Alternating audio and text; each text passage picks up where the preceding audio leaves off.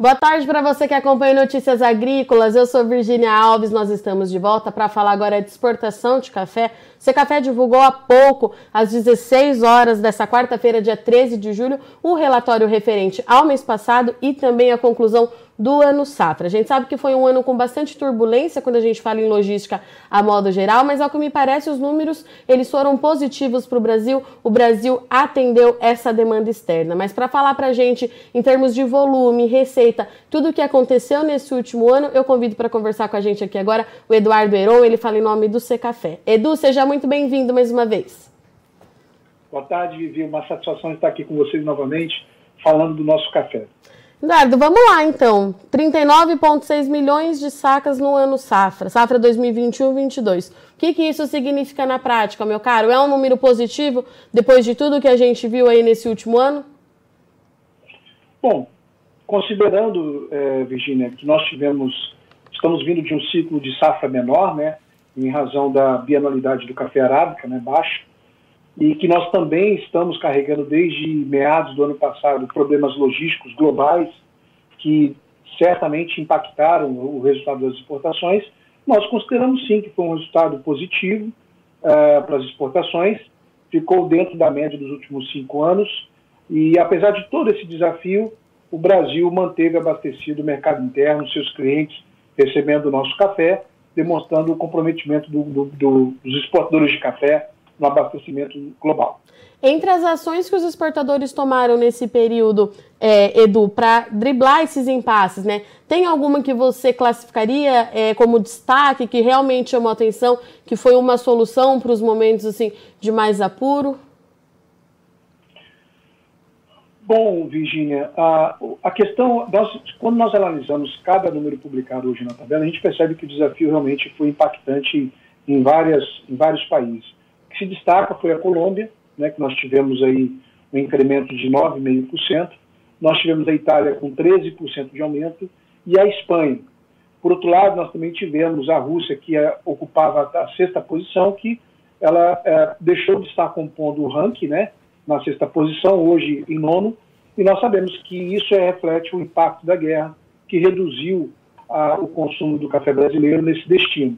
Então, foi uma, um, um, ano de grandes desafios, mas que foi muito bem trabalhado e que permitiu o Brasil atender esses mercados, como a Itália, a Colômbia, que continua consumindo um volume expressivo do café brasileiro, e também a, a Espanha, que começa a se destacar entre os principais destinos do café brasileiro.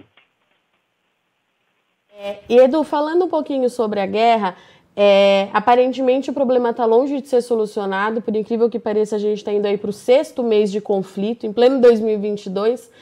É, como é que fica daqui para frente, né? A gente vai continuar tendo que lidar é, com esses impasses. Essa carga, ela é transportada para outros portos. Como é que a gente avalia daqui para frente quando a gente fala, é, principalmente no leste europeu?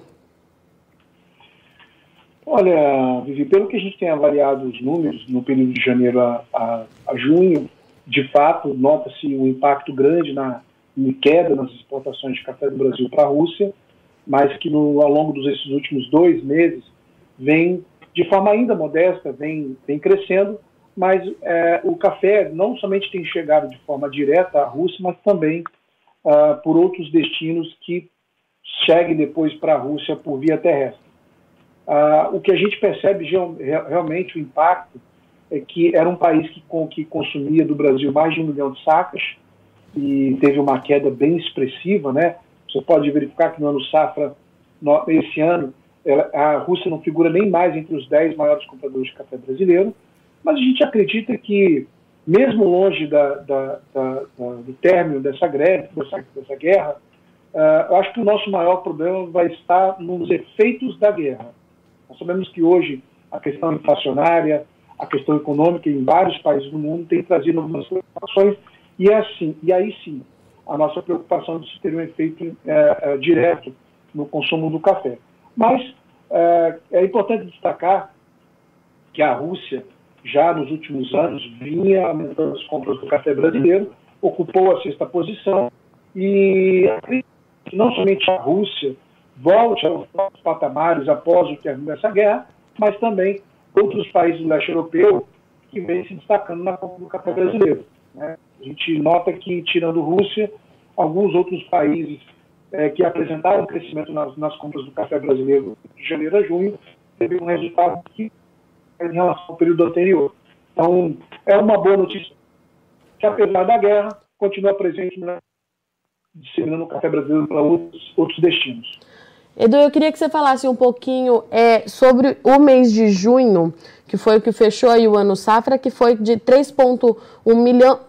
3,1 milhões de sacas, é isso mesmo? Volume 2,1 maior que o mês, no mês no ano passado. É, isso é positivo? Ficou dentro do que era esperado? É, a questão logística, esses impasses logísticos, é, teve uma leve melhora? Como é que a gente é, traduz esse número para quem está nos assistindo?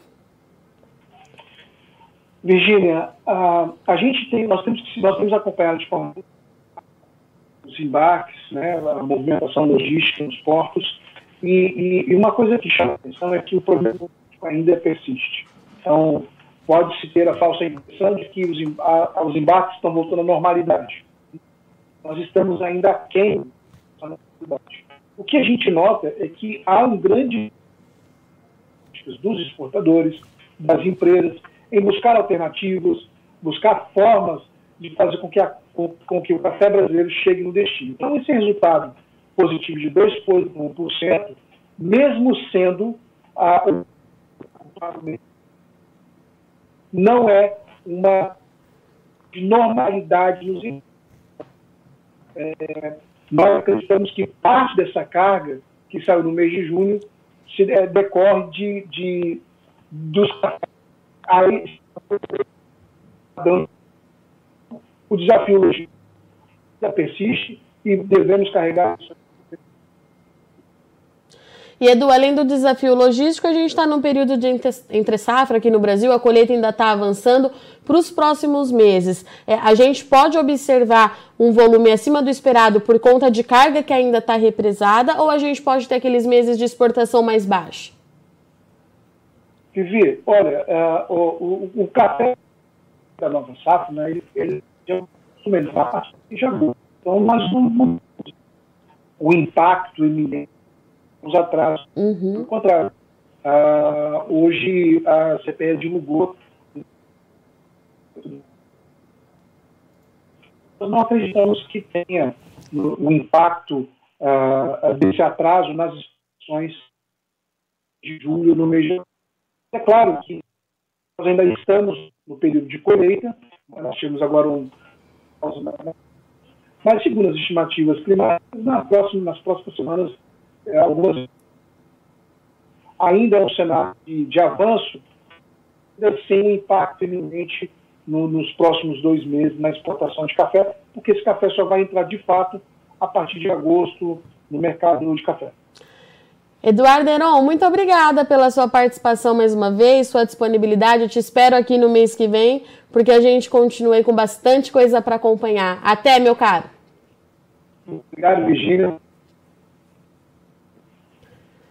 Portanto, senhoras e senhores, Secafé fechando o ano safra é, com 39,6 milhões de sacas na safra 21-22, o número ele é significativo, ele é positivo, tem uma queda de 13,3% em relação ao ano anterior, mas vale lembrar que o ano foi marcado por uma logística bastante conturbada, não só para o café, mas a nível global, por conta de todos os impasses, falta de containers, os bookings, é, remessa sendo adiada para mais para frente, e ainda assim o Secafé traz para a gente aqui que o Brasil atendeu a demanda internacional, que ela é cada vez mais forte, cada vez mais resiliente.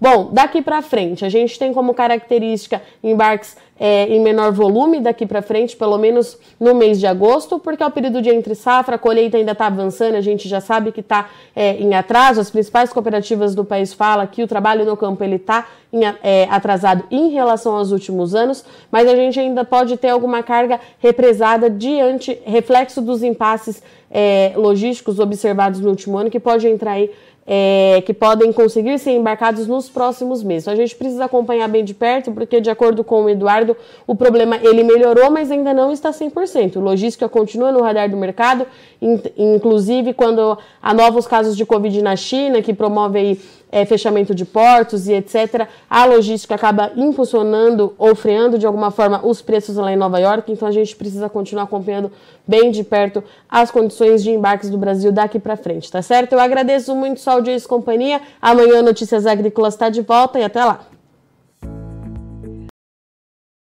Participe das nossas mídias sociais no Facebook Notícias Agrícolas, no Instagram arroba Notícias Agrícolas e em nosso Twitter arroba Notiagre. E para assistir todos os nossos vídeos, se inscreva no YouTube e na Twitch Notícias Agrícolas Oficial.